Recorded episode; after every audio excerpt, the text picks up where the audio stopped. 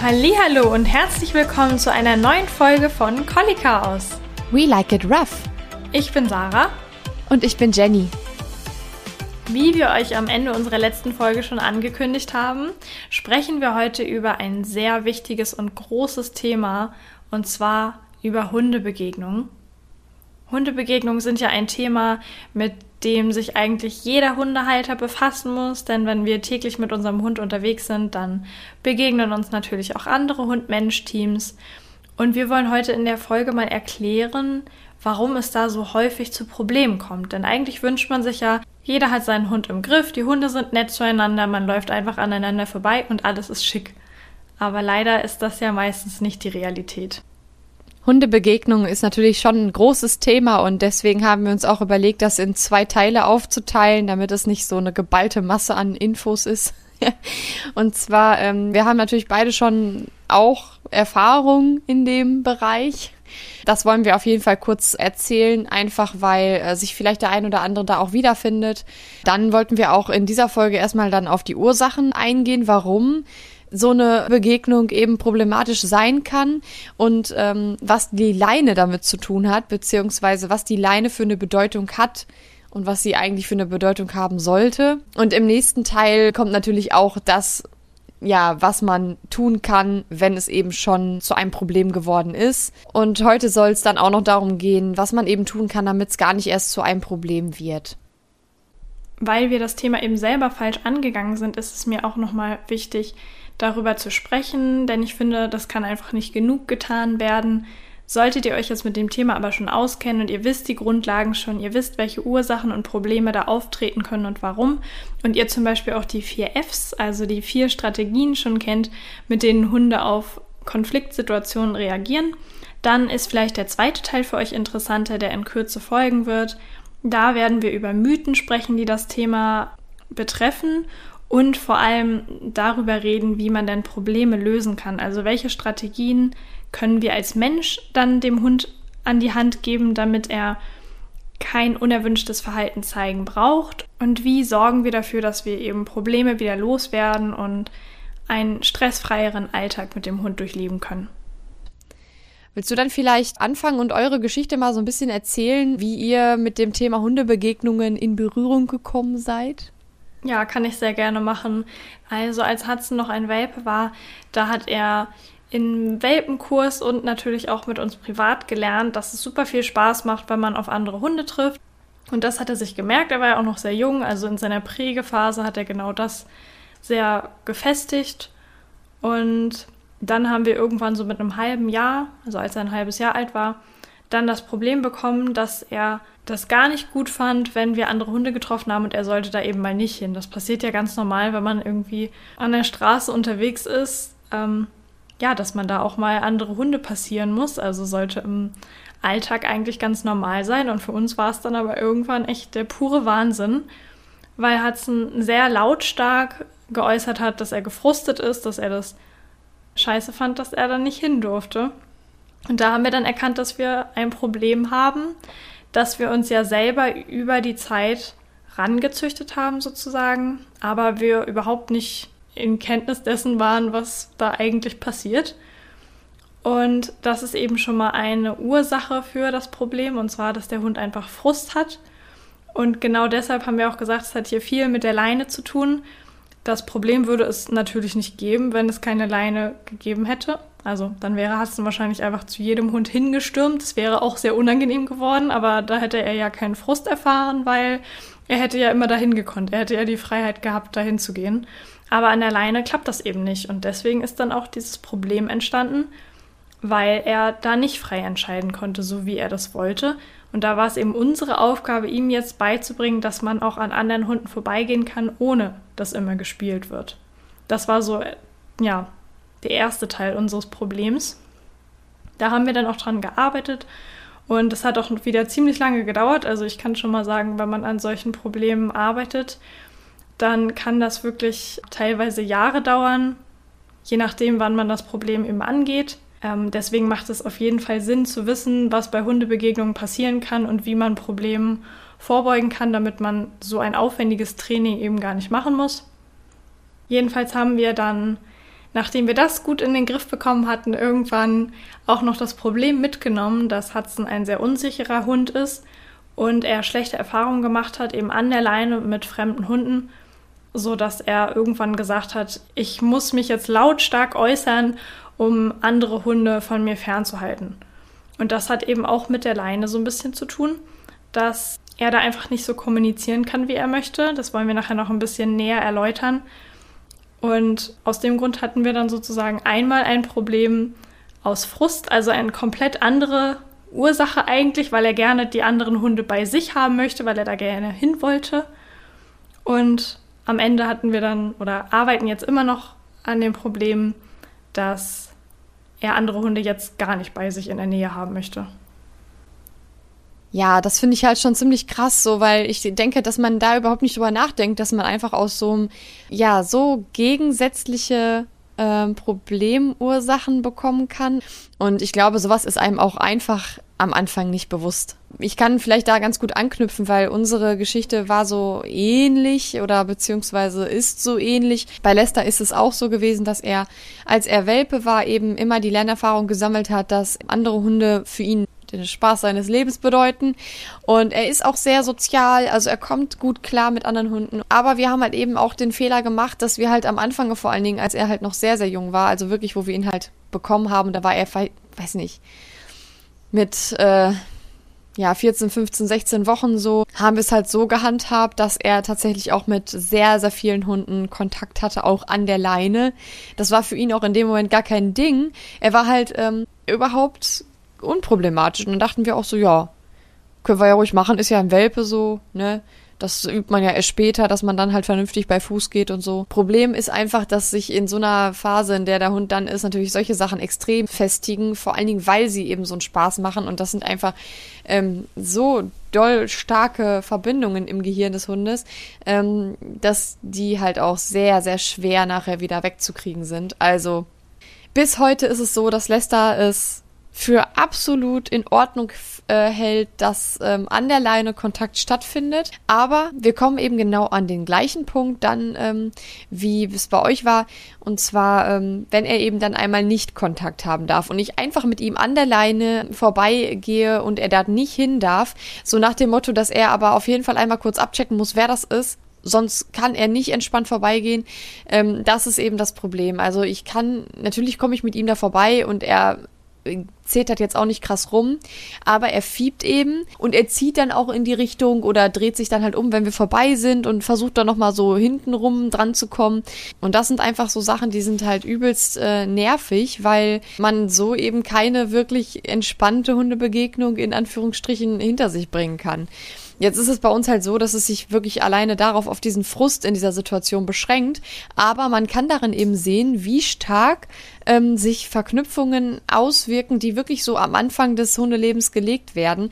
Ähm, Lester ist jetzt schon zwei, zweieinhalb und da sieht man ja einfach, wie lange es dann dauert, bis man das halt einigermaßen im Griff hat. Also für mich ist in dem Moment die Hundebegegnung einfach schon ein Problem, weil ich es nicht hinkriege, dass er einfach neben mir mit lockerer Leine entspannt läuft und nicht versucht, um jeden Preis zu dem anderen Hund hinzukommen. Jetzt sagt man vielleicht, oder sagen sich vielleicht auch manche, ja gut, aber es ist ja jetzt auch alles gar nicht so schlimm.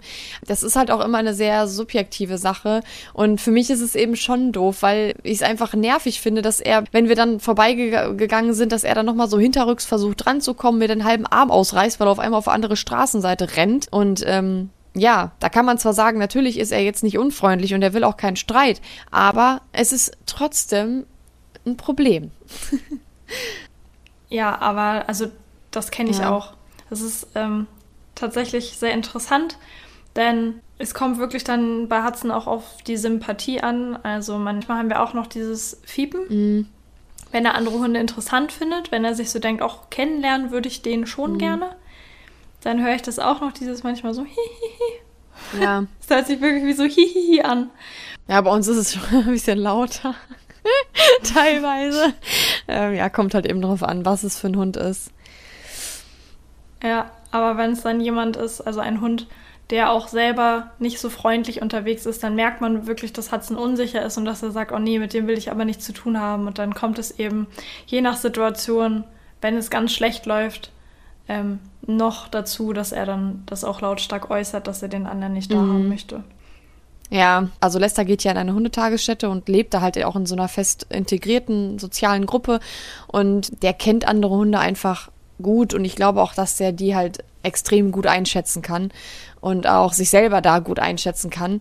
Und zudem treffen wir hier auch wirklich nicht viele unfreundliche Hunde. Ich glaube, das sind alles so Faktoren, die bei uns mit reinspielen, weshalb Lester das halt nicht macht. Ähm, ich wüsste jetzt nicht, wie es ist, wenn wir halt auf viele Hunde treffen würden, die halt wirklich, ähm, ja, auf Streit aus sind. Ja, das ist ja in der Stadt schon so, dass man einfach am Tag sehr, sehr viele Hunde ja. trifft die man auch nicht kennt, auch fremde Hunde. Und ja, natürlich sind da auch mal Hunde dabei, die sich eben nicht so gut verstehen. Ja. Das ist halt wieder das, was ich meine. Es ist halt auch sehr subjektiv, weil ich hätte da jetzt auch kein Problem draus machen müssen. Also, wenn ich jetzt einfach das so hätte laufen lassen, wäre es, glaube ich, für uns auch voll entspannt. Also klar kann ich hier, die, die, wir kennen hier, ich wohne ja auf dem Dorf, wir kennen hier die Hunde, die hier oben gehen. Die kommen mit lässt auch alle klar, da ist jetzt auch keiner dabei, wo ich sage, boah, könnte Stress geben und so. Von daher besteht da eigentlich gar kein Problem.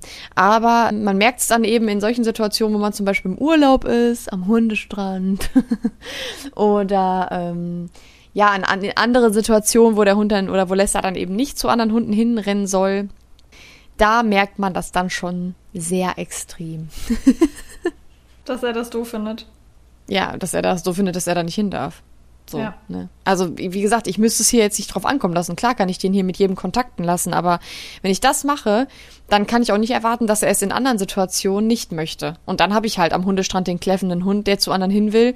Da könnte ich natürlich auch sagen, ja, alleine los und hab Spaß, aber dann ist nämlich genau das, was du am Anfang gesagt hast. Der guckt dann nicht mehr, was wir machen. Ähm, ja, hat da Spaß die ganze Zeit, ohne sich an uns zu orientieren. Ähm, und das macht auch ziemlich viel Stress. Lester ist so ein Typ Hund, der sich auch sehr schnell verantwortlich fühlt für die Dynamik in der Gruppe oder die Stimmung in der Gruppe. Und ähm, das ist eben auch was, was ihm sehr viel Stress macht. Und deswegen will ich es auch eigentlich nicht, dass er eben äh, mit fremden Hunden sich das aufhalst, weil ich nachher halt einen total äh, gestressten Hund abkriege. Und ähm, da gehen wir später auch nochmal drauf ein, dass der Kontakt mit fremden Hunden nicht immer Spaß ist sondern halt auch ganz oft einfach nur irgendwie Konflikte lösen. Und wir haben ja schon in anderen Folgen darüber geredet, wie sehr sich der Stress einfach auch ansammelt in so einem Hundekörper.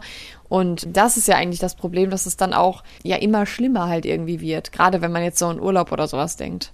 Ja, richtig. Und wenn ich mir jetzt das vorstelle oder wenn ich mich auch daran erinnere, so wie es ja wirklich gewesen ist, so der erste Hund, den man trifft, äh, da sagt der eigene Hund noch so, ja, ich würde da schon gerne hin. Mhm. Geht nicht, doof. Mhm. Triffst du den zweiten Hund, sagt der Mann, da würde ich jetzt aber auch gerne hin. Jetzt. Geht nicht. Finde ich mega doof. Ja. Und beim dritten sagt er, Mann, was soll denn die Scheiße hier? Kann hier nicht machen, was ich möchte. Es ist ja so, es steigert ja. sich dann einfach, dieser, dieser Stresspegel ja. auch und der Frust steigert sich. Und das macht dann keinen Spaß mehr. Ja, ja. Jetzt sind wir ja eben schon mal, äh, ja, so, da haben, haben schon mal ein paar Andeutungen dazu gemacht, was das Ganze mit der Leine zu tun hat. Ich glaube, das ist wirklich was, was einem nicht so wirklich klar ist. Also ich habe da nicht so drüber nachgedacht, dachte halt, ja, der soll halt schon die Leine irgendwie positiv verbinden. Natürlich, das hört man ja auch immer. Klar soll der gerne angeleint werden, weil sonst ist es ja für den Hund einfach immer nur doof und dann wird er halt auch nicht kommen, wenn man ihn ruft, weil er einfach nur denkt, okay, nee, muss dann an eine Leine. So, das war so ein bisschen das, was ich halt im Kopf hatte. Ähm, deswegen wollten wir natürlich auch, dass Lester die Leine positiv findet und haben dann zum Beispiel auch immer, wenn wir ihn gerufen haben, halt erstmal irgendwie ein bisschen gezockt oder ihn halt erstmal gefüttert und dann halt angeleint, damit nicht direkt aufs Rufen dieser Anleihenprozess folgte und der Hund eben die Leine trotzdem gut findet und so das ist ja eigentlich auch so das, was man am Ende möchte. Aber ich finde, man ist nicht sensibel dafür, in welchen Situationen eigentlich die Leine schon ja Bedeutung bekommt. Und äh, ich fand das ganz interessant, weil als ich auf dem letzten Seminar war, da haben wir auch darüber gesprochen. Und da haben wir zum Beispiel auch dann überlegt, so, was sind so die ersten Eindrücke, die der Hund mit der Leine erstmal hat. Wenn man jetzt einen Hund vom Züchter nimmt, man kriegt den so mit neun Wochen im Schnitt, würde ich sagen. Was macht man, wenn man ihn ins Auto setzt? oder ihn halt rausholt aus dem Auto, wenn man dann hier zu Hause ist. Der kriegt halt erstmal natürlich die Leine an, weil natürlich soll er nicht abhauen. So. Der Welpe wird vielleicht noch da ins Haus getragen, aber spätestens am nächsten Tag geht's ja dann das erste Mal irgendwie raus in den Garten oder wo auch immer hin, wenn man halt keinen Garten hat, ein bisschen die Straße runter und da muss man natürlich dann auch irgendwie den Hund anleihen. Ein Welpe will aber unter Umständen überhaupt nicht das sichere Haus verlassen, weil die ja in dem Entwicklungsstand noch ganz, ganz unsicher auch sind gegenüber der, der Umwelt einfach. Und wenn ich dann den Hund einfach rausnehme und der will eigentlich schon gar nicht von zu Hause weg, er kann dann aber auch nicht wieder zurück, weil er ist angeleint. Also in dem Moment hat er ja einfach schon ein beklemmendes Gefühl, weil die Leine einfach nur bedeutet, ich kann nicht zurücklaufen. Und ja, fühlt sich irgendwie doof an. Das macht ja eigentlich irgendwie jeder so. Und das fand ich einfach schon so beispielhaft einfach dafür, dass man auf so Kleinigkeiten irgendwie gar nicht so richtig achtet und ähm, klar kriegt man das auch nachher wieder hin. Das soll jetzt auch nur ein Beispiel dafür sein, wie in, was, in was für kleinen Situationen die Leine Bedeutungen beigemessen bekommt, die wir eigentlich gar nicht haben wollen. Ich finde das total gut, dass ihr das überhaupt mitbekommen habt oder dass du sagst, du hast das so öfter gehört, dass man darauf achten muss. Da haben wir zum Beispiel gar nicht drauf geachtet. Also für mich war es bei der Leine einfach klar, dass das den Hund absichert, im Straßenverkehr zum Beispiel. Und natürlich habe ich mir gedacht, ja, so ein bisschen nimmt es dem die Freiheit dann schon. Also ich habe mir immer gewünscht, dass mein Hund auch ohne Leine dann gut hören kann. Und das war es eigentlich auch schon mit den Gedanken, die ich mir dazu gemacht habe. Und da finde ich das aber ganz interessant, weil ich finde, dass es viele Leute gibt, die generell die Leine so ein bisschen, also dass auch der Mensch eine negative Vorstellung von der Leine hat, mhm. weil man da mit dem Hund ja, ja seine, seine Freiheit nimmt, da, dass man ihn damit einschränkt. Ja. Und wenn man die Leine so behandelt, dass sie den Hund auch wirklich nur einschränkt, dann, dann ist es auch tatsächlich so. Ja, deswegen finde ich aber eigentlich diesen Sicherheitsgedanken, den man ja hat, das ist ja dann irgendwie schon richtig. Man sagt, ja, ich schränke meinen Hund zwar im Straßenverkehr ein, aber das mache ich ja, weil ich ihn absichern will, weil ich nicht will, dass ihm was passiert. Und in diesem Punkt sind sich, glaube ich, auch die meisten Menschen einig, dass das wichtig ist, dass ähm, das so ist. Und ich finde, dass gerade dieser Sicherheitsgedanke aber dann nicht weitergedacht wird. Also wir wissen ja jetzt, was, was Sicherheit eigentlich noch an der Leine bedeutet, aber das ist, glaube ich, genau der Punkt, über den sich viele Leute nicht bewusst sind und über den ich mir auch nicht bewusst war, weil wenn ich gewusst hätte, was Sicherheit an der Leine für meinen Hund bedeutet, dann hätten wir jetzt diese Probleme nicht. Ja, das ist halt auch gerade ein Thema, was so bei unsicheren Hunden zum Tragen kommt. Und da fällt eben auch Schutz und Sicherheit eben drunter. Ähm, den Schutz vor Situationen, in denen sich der Hund unwohl fühlt und Sicherheit darin, dass der Mensch eben handelt, wenn man an der Leine ist. Also, dass man das gar nicht so sieht, dass der Hund da eingeschränkt wird, sondern dass es wirklich einen Mehrwert auch für den Hund hat. Denn er kann sich sicher sein, an der Leine passiert mir nichts. Gerade zum Beispiel, was du eben meintest mit Hudson, der jetzt nicht möchte, dass andere Hunde zu ihm kommen. Da wäre es ja zum Beispiel super, wenn er an der Leine weiß, alles klar, wenn ich an der Leine bin, dann kommen keine anderen Hunde einfach zu mir gerannt. Weil Herrchen und Frauchen, die halten die ab. Ähm, das wäre natürlich so absolut optimal und das ist auch sehr, sehr schwierig, finde ich, das zu gewährleisten oder immer umzusetzen, weil dafür muss natürlich auch der Hund darauf vertrauen können und das kann er nur, wenn man auch wirklich gewährleisten kann, dass das auch immer so passiert. Und das ist ja eben sehr schwierig, weil man eben das nicht kontrollieren kann oder nur im beschränkten Maße ja, das ist so ein bisschen dieser Sicherheitsaspekt, der für den Hund da auch wirklich einen großen Mehrwert äh, sein kann. Vor allen Dingen für Hunde, die ähm, ja unsicher sind oder die vielleicht durch ähm, unbewusste Signale vom Menschen in eine Rolle gedrückt werden, wo sie eigentlich nicht rein wollen oder Verantwortung für die Gruppe übernehmen, die sie aber eigentlich überfordert. Das ist ja eigentlich so das, was auch ziemlich häufig zu ja, solchen Problemen in Hundebegegnungen führt. Das haben wir auch gleich nochmal so ein bisschen genauer bei den Ursachen mit aufgeschrieben, weil, ähm, ja, das ist eben eins, eine der, der krassesten Ursachen. Wir haben ja jetzt vorhin schon darüber gesprochen, dass eine Hundebegegnung für einen Hund häufig eine Konfliktsituation darstellen kann. Gerade dann, wenn der Hund noch unerfahren ist, wenn er vielleicht noch jung ist und noch nicht so richtig weiß, wie er damit umgehen soll. Für diese Situation hat die Natur dem Hund vier Strategien an die Hand gegeben, auf die er zurückgreifen kann. Und diese Strategien werden die vier Fs genannt, weil die vier Begriffe dafür nämlich aus dem Englischen stammen und alle mit F beginnen. Und da haben wir einmal Flight, also die Flucht. Der Hund hat ja die Möglichkeit, sich zu entfernen, also wegzulaufen und sich der Konfliktsituation zu entziehen. Dann gibt es Freeze, das ist das Erstarren, also dieses Einfrieren dann erstarrt der Hund wirklich wie zu einer Salzsäule. Also ich stelle mir das immer so ein bisschen vor wie dieses Spiel, was man früher gespielt hat, wenn alle beim Kindergeburtstag am Tanzen waren, die Musik lief und dann hat einer die Musik gestoppt und alle mussten genauso einfrieren in ihrer Bewegung, wie sie gerade waren. Und so ähnlich ist es dann beim Hund auch. Und wenn er erstarrt, dann lässt er meistens einfach alles so über sich ergehen. Er fühlt sich aber innerlich gar nicht richtig wohl. Das kann zum Beispiel sein, wenn der andere Hund dann auf ihn zukommt und er bleibt einfach so stehen und sagt, okay, ich tue jetzt mal so, als wäre ich quasi unsichtbar und der andere Hund schnüffelt ihn dann ab und dann irgendwann wird dem das langweilig, weil der bewegt sich nicht und dann geht er weg. Dann hatte er damit auch Erfolg gehabt. Er hat das einfach über sich ergehen lassen und danach ist der andere Hund weggegangen. Bei dieser Strategie sollte man einfach im Hinterkopf haben, dass der Hund sich dabei aber wirklich überhaupt nicht wohlfühlt. Und wenn man als Mensch die Chance hat, dem Hund da Unterstützung zu bieten, dann sollte man das auf jeden Fall tun, damit er nicht in dieser misslichen Lage bleibt. Und es kann eben auch schnell sein, dass der Hund irgendwann sagt, jedes Mal erstarre ich hier und jedes Mal kommt trotzdem der blöde Nachbarshund und schnüffelt mich ab und heute will ich das aber nicht mehr, dass er dann zu einer anderen Strategie greift und einfach sagt, heute lasst ihr mich mal alle in Ruhe. Dann gibt es die dritte Strategie, das ist das Flirten oder man nennt es auch Fiddeln. Und dabei zeigt der Hund häufig eine ganz übertriebene Spielaufforderung. Also es ist so eine Übersprungshandlung, er zeigt irgendwas, was eigentlich da gar nicht so richtig reinpasst. Es wird aber häufig dann dadurch, dass die Hunde da so rumspringen oder plötzlich anfangen loszurennen, als Spiel fehlinterpretiert. Wenn man sich aber ein bisschen damit auskennt oder den Hund mal ganz genau beobachtet, dann gibt es da häufig Elemente wie zum Beispiel die Routenhaltung des Hundes, die gar nicht da reinpasst, also die gar nicht spielerisch eigentlich aussieht. Und wenn diese drei Strategien nicht funktioniert haben, dann gibt es am Ende nur noch die vierte Strategie und das ist Fight, der Kampf. Der Kampf wird in der Regel als allerletzte Strategie gezeigt, was einfach mit der Schadensvermeidung zu tun hat. Also als Mensch laufen wir auch nicht draußen rum und begeben uns in jeden Konflikt, der irgendwie da ist, weil wir dann auch damit rechnen müssen, dass wir vielleicht von jemand anderem auch mal eins auf die Nase kriegen. Und das wollen wir ja nicht. Also der Hund ist ja nicht dazu gemacht, dass der sich andauernd verletzt und mit anderen kämpft und gebissen wird oder sonst was passiert. Deswegen sind diese anderen Strategien für ihn einfach auch sinnvoller und wenn er den Angriff nicht zeigen muss, dann wird er den auch nicht zeigen. Das Problem beim Kampf ist meistens, dass es das selbstbelohnend ist. Also der Hund erreicht damit häufig, dass der andere Hund zurückweicht oder dass zum Beispiel das Herrchen des anderen Hundes dann sagt, Huch, was ist denn mit dem los? Ja, da gehen wir lieber weg.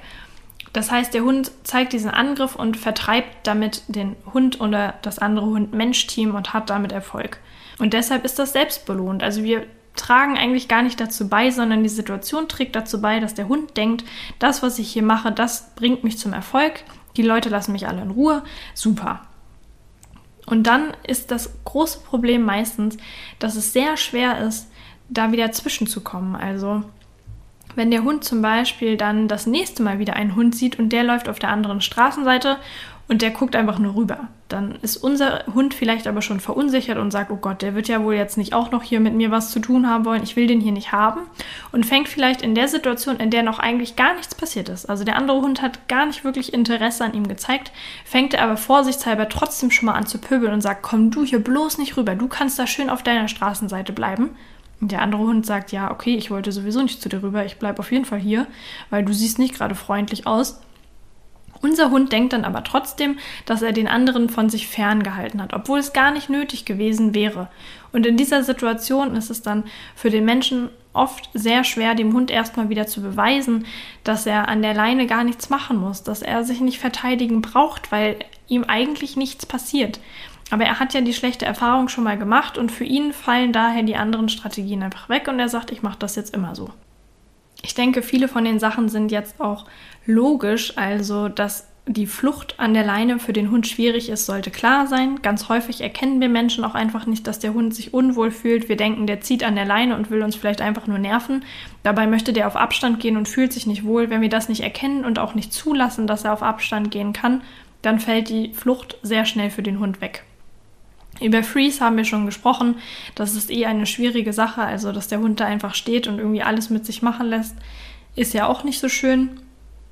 Und beim Flirten oder Fiddeln reicht eben meistens auch die Leinenspanne nicht. Also diese anderthalb bis zwei Meter, die wir ja meistens bei einer normalen Leine haben, reichen eben auch nicht, dass der Hund da wirklich richtig rumspringen und auf Abstand gehen kann. Also vielleicht kann man daran schon mal so ein bisschen erkennen, wie sich so ein, so ein Weg eben auch gestalten kann. Ne? Wie man das vielleicht gar nicht so am Anfang mitkriegt, weil das passiert ja auch alles in Sekundenschnelle. Und gerade diese Strategien am Anfang, die wechseln ganz, ganz schnell hin und her. Und ähm, vor allen Dingen dieses ähm, Flirt- und Fiddle-Verhalten, das kann man auch gar nicht so gut erkennen. Aber ähm, für sowas ist man einfach auch überhaupt nicht geschult, dass man sowas erkennt. Also gerade jetzt, wenn man so den ersten Hund hat, man denkt halt, die spielen. Das sagen ja auch immer, oh ja, die haben sich aber gut verstanden. Ja. Ja, dafür ist ja eigentlich so ein Welpenspiel dann ganz schön, wenn man da vom Trainer dann erklärt bekommt, was man da eigentlich jetzt gerade sieht, wie die Hunde da aufeinandertreffen, dass das dann so kommentiert wird, was da gerade passiert. Da kann man viel draus lernen. Ja, das ist ja genau das, was einfach immer gemeint ist mit diesem kontrollierten ähm, Sozialspiel am Anfang. Ne? Da kann man ja auch, also ist ja auch, spricht auch nichts dagegen. Also das ist halt auch so, ähm, ja, dieses kontrolliert eben, ne? Dass man schon als Besitzer auch dafür ähm, so ein bisschen sensibilisiert wird, was passiert jetzt hier eigentlich gerade und auch dahingehend ein bisschen schlauer wird, dass man eben auch den eigenen Hund lesen und einschätzen kann. Und eigentlich ist das auch eine super Chance, aber es, es kommt eben doch ganz dolle darauf an, wie das eben alles gemacht wird ich würde schon sagen, dass wir aus dem Welpenspiel viele Sachen äh, mitgenommen haben und auch viel über Lesters Verhalten zu Artgenossen äh, lernen konnten. Ähm, ja. Sehe ich ganz genauso. Wir waren mit Hudson auch in der Welpenschule und haben da definitiv sehr viel auch draus mitgenommen.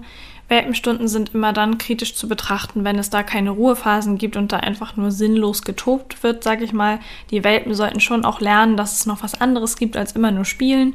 Und das ist auch sehr wichtig, weil sonst hat man eben schnell dieses Frustproblem drin. Und natürlich, wie wir jetzt schon angesprochen haben, ist es ganz schlimm, wenn der Welpe da schlechte Erfahrungen macht, weil er lernt, dass ihm kein Schutz geboten wird, wenn er sich unwohl fühlt und dass er da einfach von den anderen Welpen zum Beispiel über den Haufen gerannt wird und dass seine Bedürfnisse da nicht beachtet werden. Bei Hudson war das nicht so. Wir haben da zusammen mit der Trainerin sehr darauf geachtet, dass er Schutz hat, wenn er sich nicht wohlgefühlt hat. Und das kam auch vor, weil er so wildes Spiel zum Beispiel gar nicht so lustig fand, gerade am Anfang. Der hat ein bisschen Zeit gebraucht, um aufzutauen. Also später hat er dann auch mit den anderen getobt, aber am Anfang hat er sich eben alles lieber so ein bisschen aus der Entfernung angeguckt und sobald es ihm zu wild wurde, hat er sich an uns gewandt und ist einfach aus der Situation raus zu uns gegangen, hat also sozusagen Flucht gewählt in dem Falle. Und deshalb sieht man an Hudson auch sehr gut, dass der, wenn er im Freilauf ist, wenn er den Bewegungsspielraum hat, ein ganz anderer Hund ist, als wenn er an der Leine ist. Und daran sehe ich einfach, dass er normalerweise sich auch gar nicht so verhalten möchte. Und deshalb trainieren wir da jetzt sehr intensiv dran, denn ich möchte auch nicht, dass er sich an der Leine verteidigen muss. Wir haben ihm da einfach eine falsche Verknüpfung verschafft, die jetzt uns stört und die ihn auch stört. Und deshalb trainieren wir da natürlich jetzt sehr intensiv dran, damit das mit der Zeit dann alles wieder besser wird. Ja, ich finde, da merkt man auch nochmal so richtig, wie ähm, sich die Leine für den Hund in dem Moment anfühlt. Er weiß, er ist angeleint, er kann nicht weg. Das nimmt ihm in gewisser Weise die Strategien, die er eigentlich ähm, in Hundebegegnungen immer gelernt hat oder im Sozialkontakt immer gelernt hat. Und das fühlt sich natürlich blöd an. Man fühlt sich unsicher und man fühlt sich auch eingegrenzt und dass ähm, man dann auch schon mit einer schlechten Stimmung äh, in die Begegnung reingeht, ähm, das finde ich auch voll logisch. Also kann ich komplett nachvollziehen und ähm, mich da auch reinversetzen. Also absolut. Und ähm, apropos Stimmung, ähm, was man natürlich immer dabei hat, äh, ist die Stimmungsübertragung. Und irgendein Dozent hat mal in einem Seminar gesagt, dass äh, die Leine wie eine Datenautobahn ist von ähm, dem Mensch zum Hund.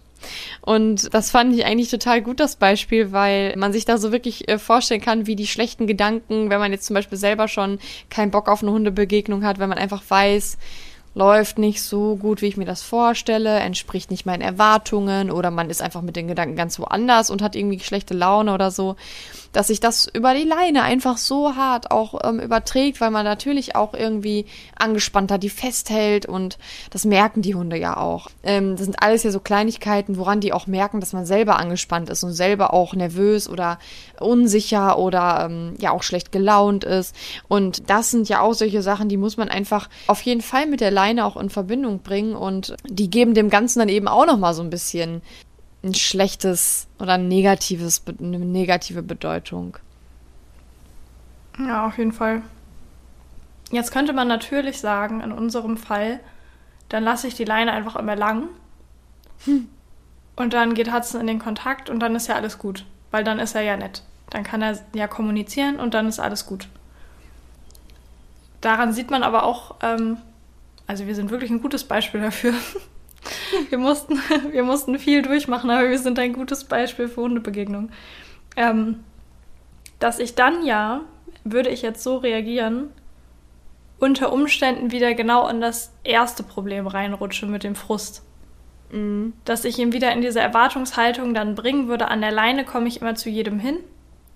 Weil dadurch vermeiden wir ja dann, dass er pöbelt und sich äh, andere vom Leib halten will. Also würde ich ihm dann den Raum lassen, dann würde er sicherlich auch gerne da wieder hingehen.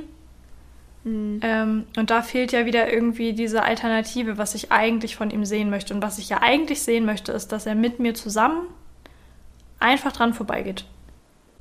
Und mal ganz abgesehen davon will das einfach auch nicht jeder andere Hund. Man muss ja auch immer, also Rücksichtnahme ist auch so ein wichtiges Thema bei diesem ganzen Hundebegegnungen. Ähm, man kann ja auch nicht einfach den Hund zu allen anderen hinlassen. Es gibt einfach Hunde, die möchten es nicht und es gibt auch Hunde, die haben eventuell auch schon ihre Lernerfahrungen gemacht und äh, sind eben auch so, dass sie es ernst meinen. Und äh, dann hat der andere Besitzer auch kaum eine Chance, ähm, das für seinen Hund durchzusetzen, dass da eben Sicherheit an der Leine gilt. Und wenn da jeder einfach auf sich achtet und sagt, nein, wenn der Hund angeleint ist, dann geht meiner da nicht hin, ähm, dann ist ja allen schon geholfen. Es, es spricht ja überhaupt nichts dagegen, dass man sagt, okay, sollen wir die Hunde laufen lassen? Dann kann man ja auch kurz sprechen, kann sagen, ja, können wir ruhig machen. Dann kann man auch alles machen mit den Hunden, also ableihen und dann geht's los. Ist ja, spricht ja nichts dagegen. Wenn man das für seinen Hund gerne möchte, alles gut, aber man muss es einfach absprechen mit der anderen Partei. Ähm, weil ich, sonst ist es einfach nur unfair und ähm, kann ja unter Umständen auch gefährlich werden. Ganz genau, das ist ja auch das, was ich mir jetzt von anderen Haltern wünsche, was leider oft nicht so gewährleistet ist. Aber ich finde, wenn man unsere Geschichte kennt, dann ist es einfach logisch, dass es für mich keinen Sinn macht, Hudson an der Leine Kontakt haben zu lassen mit anderen Hunden. Also jedenfalls jetzt auch nicht an der kurzen Leine. So Schleppleine ist für ja. mich immer schon so halber Freilauf, da kann man nochmal drüber reden. Aber ich ja. bin außerdem auch ähm, sowieso ein Fan davon, dass man einfach miteinander spricht. Denn selbst wenn beide Hunde frei sind, ist es, also natürlich ist das schwerer, aber das ist wirklich dann so die, das, diese perfekte Situation, die ich mir vorstelle, dass man trotzdem Rücksicht nimmt und vorher fragt. Also obwohl beide frei sind. Ähm, mhm. Das würde ich zum Beispiel so machen oder ich würde meinen Hund ranrufen und ihn dann erstmal wieder anleihen, um dann zu schauen, wie sind die anderen drauf, möchten die das.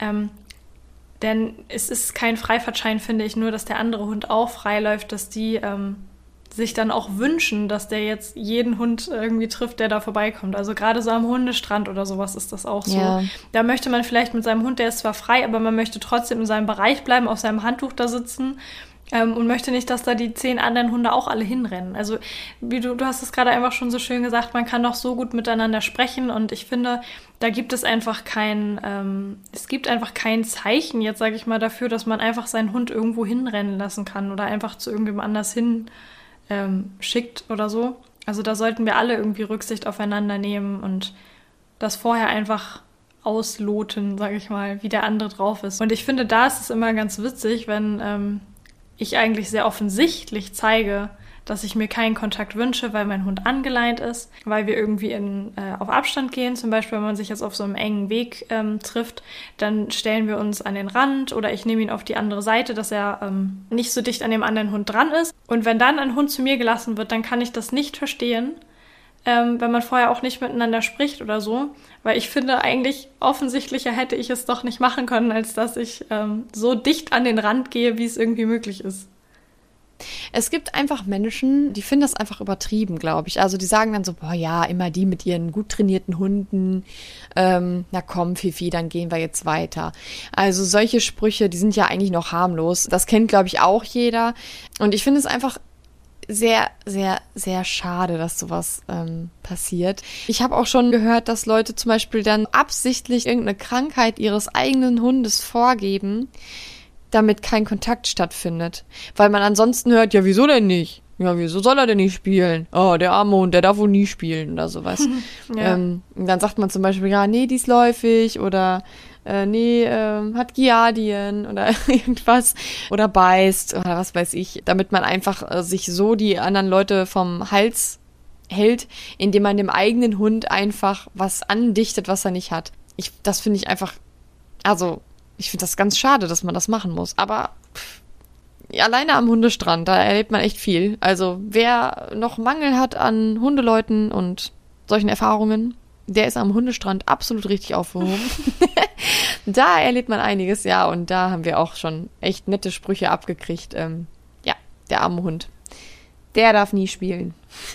ja, das sind so die Klassiker, die man dann hört. Ja. Hm, vielleicht muss man hierzu nochmal sagen, dass ähm, wir beide uns ja auch jetzt nicht von Anfang an dagegen ausgesprochen haben, sondern wir sagen das ja wirklich mittlerweile aus Erfahrung. Also ich glaube, du gibst das jetzt auch offen zu, dass du ähm, Lester an der Leine zu anderen Hunden gelassen hast und dass das manchmal vielleicht auch nochmal vorkommt. Ähm, ja. Ne, wir sind da ja nicht von Anfang an jetzt komplett gegen, weil wir das mal irgendwo gehört haben und jetzt machen wir das auch so, sondern also wir haben ja wirklich jetzt beides mitgenommen und es macht für uns keinen Sinn und du hast ja jetzt auch daraus gelernt, beziehungsweise wir, wir haben ja beide unter den Konsequenzen zu leiden. Und als ja. mir dann irgendwann mal erklärt wurde, warum das so gekommen ist, da also das ist für mich auch einfach total logisch und klar, dass das daher mhm. kommt. Ich ja. ne? Ich finde es auch absolut logisch. Ähm, deswegen, ich habe ja wirklich, ich wusste das ja auch. Also so ist es ja nicht. Ich wusste es nicht tatsächlich. Ich kann ja jetzt nicht einfach mich freisprechen, dass ich es nicht wusste. Aber ich habe einfach irgendwie gedacht, wenn er ein Welpe ist, also beziehungsweise mal anders gesagt, ich wollte einfach auf jeden Fall verhindern, dass Lester ja. andere Hunde nicht mag. Denn äh, wir haben einen Hund in der Familie, der äh, andere Hunde nicht mag und ich weiß, dass es nicht leicht ist, so spazieren zu gehen. Also es ist sehr anstrengend und ähm, auch nicht schön immer. Man muss halt immer gucken, kommt da ein Hund oder kommt da kein Hund oder können wir nur da gehen, wo kann man keine Hunde trifft, weil sonst wird es halt anstrengend. Das wollte ich verhindern. Und deswegen habe ich einfach gesagt, Lester, der wird andere Hunde lieben. Das habe ich erreicht. Aber es ist halt trotzdem sau anstrengend, wenn wir irgendwo hingehen, wo viele andere Hunde sind, weil er jetzt halt ähm, rumstresst, weil er da unbedingt hin will. Also, ich sag mal so, man kann das ja alles machen, aber man sollte sich auf jeden Fall im Klaren sein, welche Regeln man aufstellen möchte, aus welchen Gründen man das tut und dass man die auch wirklich konsequent einhält dann kann sich der Hund ja auch einerseits darauf verlassen. Also wir haben wieder diesen Sicherheitsaspekt und ich habe einfach schon direkt ausgeschlossen, dass die Möglichkeit besteht, dass man an der Leine zu anderen Hunden Kontakt hat. Und das ist genau das, was ich mir versaut habe, weil ich eben in den, ähm, ja, in der sozial sensiblen Phase meines kleinen Lesters das, ähm, ja, gefördert habe. ich würde es auf jeden Fall auch anders machen, wenn ich es nochmal neu machen könnte. Vielleicht muss man jetzt auch nochmal sagen, dass wir ja jetzt durch unsere Erfahrungen und ähm, dadurch, dass wir auch schon auf Abl Ablehnung gestoßen sind mit unseren Wünschen oder den Regeln, die wir ja jetzt dann wenigstens gerne durchsetzen wollen, natürlich auch schon mit Menschen Erfahrungen gemacht haben, die eben genau von der anderen Seite kommen, die das alles Quatsch finden. Und da gibt es ja auch Hunde, die tatsächlich nicht so ein großes Problem damit haben, die einfach nicht unsicher sind, die, die das einfach nicht großartig stresst ähm, mit anderen Hunden kurz in Kontakt zu gehen und dann hat sich das wieder erledigt. Die sehr freundlich sind, sehr sozial, die da einfach keine schlechten Erfahrungen gemacht haben. Gibt es auch. Mhm. Mit denen ist das auch kein Problem. Für mich hört dann einfach das nur auf, wenn man so in, also wenn man für jemand anders dann mitbestimmt weil man ja. eben nicht weiß, ob das Leute sind, die Probleme haben, die was trainieren, so wie wir. Und ich finde es, wie du schon gesagt hast, total schade, dass man sich irgendwas ausdenken muss oder dass man extra immer drum betteln muss, dass das eingehalten wird, dass ich mir das selber aussuchen kann. Dass man einfach seine eigenen, ja, dass man auch einfach seine eigenen Regeln einhalten kann. Ich habe dir auch, glaube ich, als wir das letzte Mal darüber gesprochen haben, auch das erzählt, dass ähm, wir einen Boxer mal getroffen haben im Zoo. Mhm. Und das tat mir auch einfach so leid damals. Wir waren mit Hudson im Zoo unterwegs, das ist auch schon bestimmt ein, zwei Jahre her. Da war er noch relativ jung und wir wollten das einfach üben, dass er sich da auch ein paar Tiere angucken kann. Und wir waren da, glaube ich, auch an einem Wochenende. Es war wirklich knackkinnvoll. Und naja, da mussten wir eh schon ihn mal an der kurzen Leine führen, weil uns eben viele andere Menschen entgegenkamen und auch andere Hunde. Und dann haben wir ähm, jemanden getroffen mit einem Boxer und es war da sehr eng. Wir waren in so einem, also auch auf so einem Weg, wo man jetzt, wo eben auch nicht mehr als vier Leute nebeneinander hätten gehen können. Und dann sind wir weitergegangen. Dann haben die aber doch versucht, äh, den Boxer dahin zu lassen. Und weil Jan jetzt dazwischen stand, hat er dann gesagt, nee, wir möchten es nicht. Bitte jetzt nicht hier an der Leine. viel mehr kann man sich meistens im Vorbeigehen auch gar nicht zurufen, finde Mhm. ich. Man kann sich da ja gar nicht großartig erklären. Und dann ist die Frau aber total wütend geworden. Die sind dann weitergegangen, aber ich habe sie noch schimpfen hören, wie sie so meinte, Mann, warum denn nicht? Und so. Und die war wirklich total sauer, dass ich mir auch gut äh, vorstellen konnte, dass sie sich selber persönlich beleidigt gefühlt hat, weil sie dachte, dass wir ähm, was gegen die Rasse ihres Hundes haben. Mhm. Also, dass wir ein Problem mit Boxern haben, weil ja, da gibt es ja sicherlich auch noch Vorurteile, die manche Leute Ja. haben. Das ist bei mir überhaupt nicht so. Ich fand den auch furchtbar niedlich, aber es hatte für mich eben einfach jetzt keinen Sinn gemacht, da haben wir auch noch nicht drüber gesprochen, dass ich nämlich es auch schade finde bei diesem, wenn die sich dann so anschnüffeln dürfen. Also für meinen Hund ist das dann ähm, auch super schade, weil ich würde ihm ja dann wünschen, dass er diesen Hund, wenn er den sympathisch findet, dann auch kennenlernen darf. Wenn wir jetzt aber da im Zoo langgehen, wo es total voll ist, wo man auch jetzt keine Wiese hat, auf die man hätte gehen können äh, in der Nähe, wo, also da waren ja überall Leute, ähm, dann ist es doch für meinen Hund total schade, wenn ich den jetzt so anfixe. Der darf den anderen so kurz anschnüffeln und dann geht's aber weiter. Ja. Ähm, und das tut mir dann für den Hund auch einfach furchtbar leid, wenn der dann so richtig Lust kriegt, ach ja, auch schön, den mag ich, mit dem würde ich jetzt gerne eine Runde spielen. Und dann geht das aber nicht, weil man einfach weitergeht. Da denkt sich der Hund doch auch so, was ist das denn jetzt?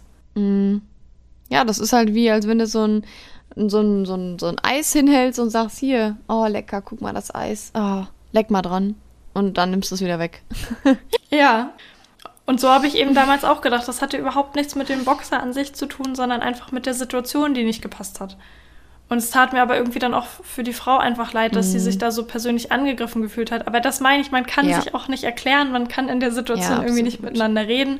Und beide Parteien sind dann irgendwie sauer. So, das kann man eigentlich ganz gut ähm, vermeiden. Und dann, ja, dann geht es eben mal nicht. So. Nee. Und wenn es wirklich irgendwie sein soll, dass man sagt, ah, doch, die sind Ja. mir aber irgendwie sympathisch, kann man sich ja auch verabreden. Wo ist das Ding? Kann man auch sagen, ja, dann treffen wir uns morgen eben an der und der Wiese. Oder lass uns doch mal die und die Runde zusammen gehen, da Ja. können die laufen. Das ist doch gar kein Das ist Ding. auch meine Wunschvorstellung. Ich glaube, das, äh, ja, gegenseitige Rücks Rücksicht nehmen, das können wir einfach ganz, ganz groß schreiben. Ja. Wir haben ja jetzt auch schon ganz oft ja über Frust geredet und dass das eben auch eine Ursache sein kann dafür, dass es eben zu einer Leinenpöbelei kommt oder dass es irgendwie ein Problem gibt in der Hundebegegnung. Ja, ganz kurz gesagt ist es einfach in dem Moment, wo der Hund irgendwas nicht haben kann, was er haben möchte. Und das muss noch nicht mal direkt was mit dem Hund zu tun haben, sondern das kann ja auch irgendwie vorher passiert sein, dass der Frust, der sammelt sich eben an. Dann ist der Hund schlecht drauf, der ist gestresst, der ist eh gereizt und dann ist ein Stressor, der vielleicht gar nicht so groß ist, dann auf einmal doch äh, ein Auslöser und dann gibt's eben, ja, eine Pöbelei. Das ist auf jeden Fall einer von, glaube ich, den, den meisten äh, Ursachen, ist ja auch bei uns beiden eine der, der größten Ursachen dafür, dass es eben irgendwie eine Auffälligkeit gibt in der Hundebegegnung. Dann sind Ursachen für eine Leinenpöbelei eben auch Genetik oder ähm, Schmerzsymptome. Einfach wenn der Hund ja vielleicht Rückenschmerzen hat und äh, in der Situation, wo er den anderen Hund sieht, passiert irgendwie noch was, dass er so einen Schmerzimpuls hat. Meinetwegen wird kurz an der Leine geruppt oder der vertritt sich in dem Moment, was auch immer. Er hat diesen Schmerzimpuls in der Begegnung und das lässt ihn dann eben eskalieren.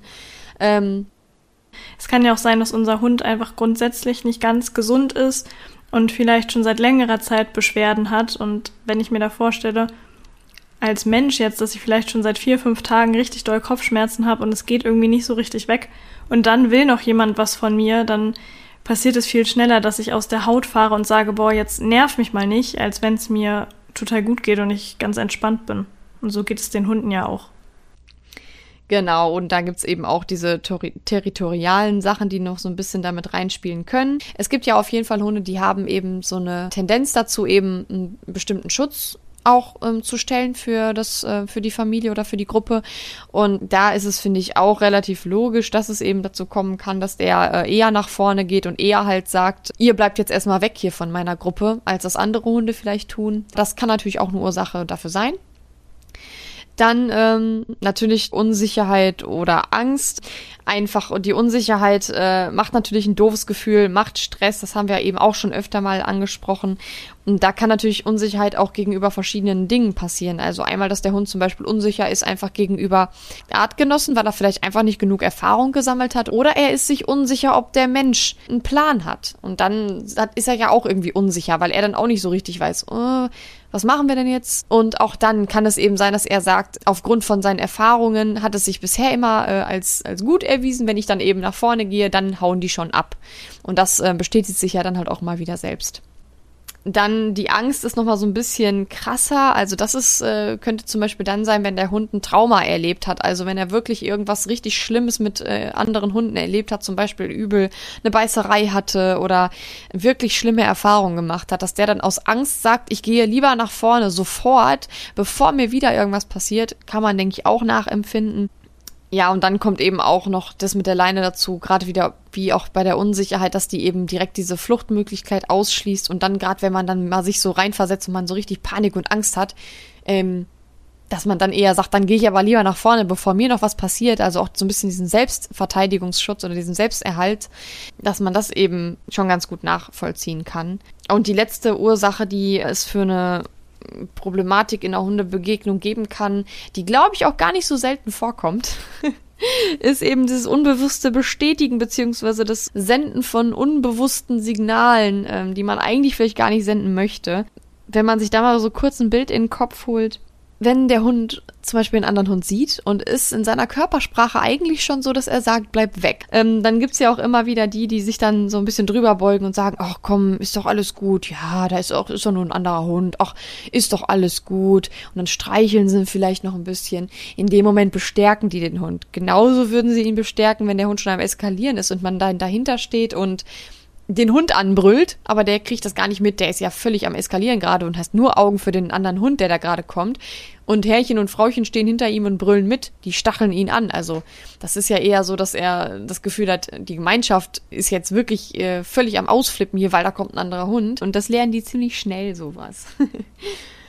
ich, ich glaube, man, man merkt schon ganz gut, dass einfach äh, aus, aus vielen Bereichen die Ursachen meistens auch zusammenfließen. Also, dass es nicht immer nur eine ist, sondern haben wir jetzt auch zum Beispiel bei Hudson gesehen, da war Unsicherheit dabei, da war Frust dabei. Das war auch ein Stück weit seine Strategie, die er eben erlernt hat. Ja, und ich finde, da merkt man schon ganz gut, dass es eben wirklich super vielfältige Ursachen für so ein Verhalten geben kann und dass man eben auch nicht so ganz genau immer klar sehen kann, was kommt jetzt woher. Also, das überschneidet sich alles immer so ein bisschen.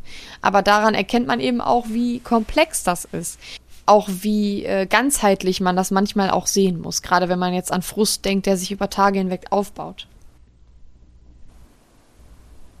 Wir hoffen sehr, dass ihr was aus dieser Folge mitnehmen konntet, dass ihr nachvollziehen konntet, warum wir jetzt die Einstellung haben, dass man an der Leine mit Hundebegegnungen eben sehr vorsichtig sein sollte und auch so einfach Rücksicht nehmen sollte, egal ob jetzt eine Leine dran ist oder nicht. Wichtig finde ich auch, dass man vielleicht im Alltag selber mal darauf achtet, welche Bedeutung man der Leine eigentlich gibt, also in welchen Situationen benutze ich sie, wann nutze ich sie und wie ähm, bin ich damit freundlich zu meinem Hund oder rucke ich da vielleicht manchmal dran oder bin ich genervt? Rufe ich ihn, leine ihn dann an oder machen wir an der Leine zusammen schöne Sachen zum Beispiel? Nutze ich die Leine, um ihm um ihn an die Hand zu nehmen, um ihm zu helfen und sind wir dann eine Gemeinschaft oder arbeiten wir beide mit der Leine so ein bisschen gegeneinander? Ich finde, das sind auch schon Sachen, über die man da mal nachdenken kann und die auch mit reinspielen, wenn Hundebegegnungen eben nicht so gut funktionieren.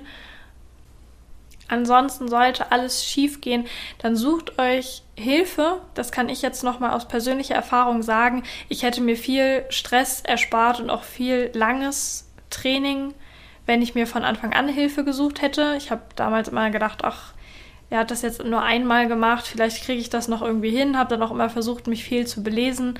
Aber im Nachhinein wäre es wahrscheinlich besser gewesen, ich hätte mich direkt mal an einen Trainer gewandt. Ähm, da erspart man sich mhm. viel, viel Stress und viel Leid, wenn man sich dann einfach eingesteht, dass man gerade selber nicht weiterkommt. Und da ist ja auch eigentlich überhaupt nichts Schlimmes dran. Und wenn das jetzt vielleicht bei euch so ist, dass ihr sagt, ich habe ein Problem damit mit so einer äh, Hundebegegnung, könnt ihr euch auf jeden Fall schon auf die nächste Folge freuen, denn da werden wir dann so ein bisschen drauf eingehen, wie man das Ganze denn angeht. Also was es für Möglichkeiten gibt einzugreifen, wie man bestimmte Probleme da schon äh, gut lösen kann oder wie man auch managen kann Und was vielleicht auch noch ganz spannend wird, wir gehen auch auf Mythen ein, die um dieses ganze Thema kursieren, die man auch immer von anderen Hundehaltern dann eben äh, gesagt bekommt, wenn man eben äh, in eine Begegnung geht. Also auf solche Sachen werden wir auch einmal eingehen und da mal so ein bisschen aufräumen. Von daher, da könnt ihr euch auf jeden Fall schon drauf freuen. Und ja, wir danken euch fürs Zuhören und sagen euch dann bis bald. Macht's gut!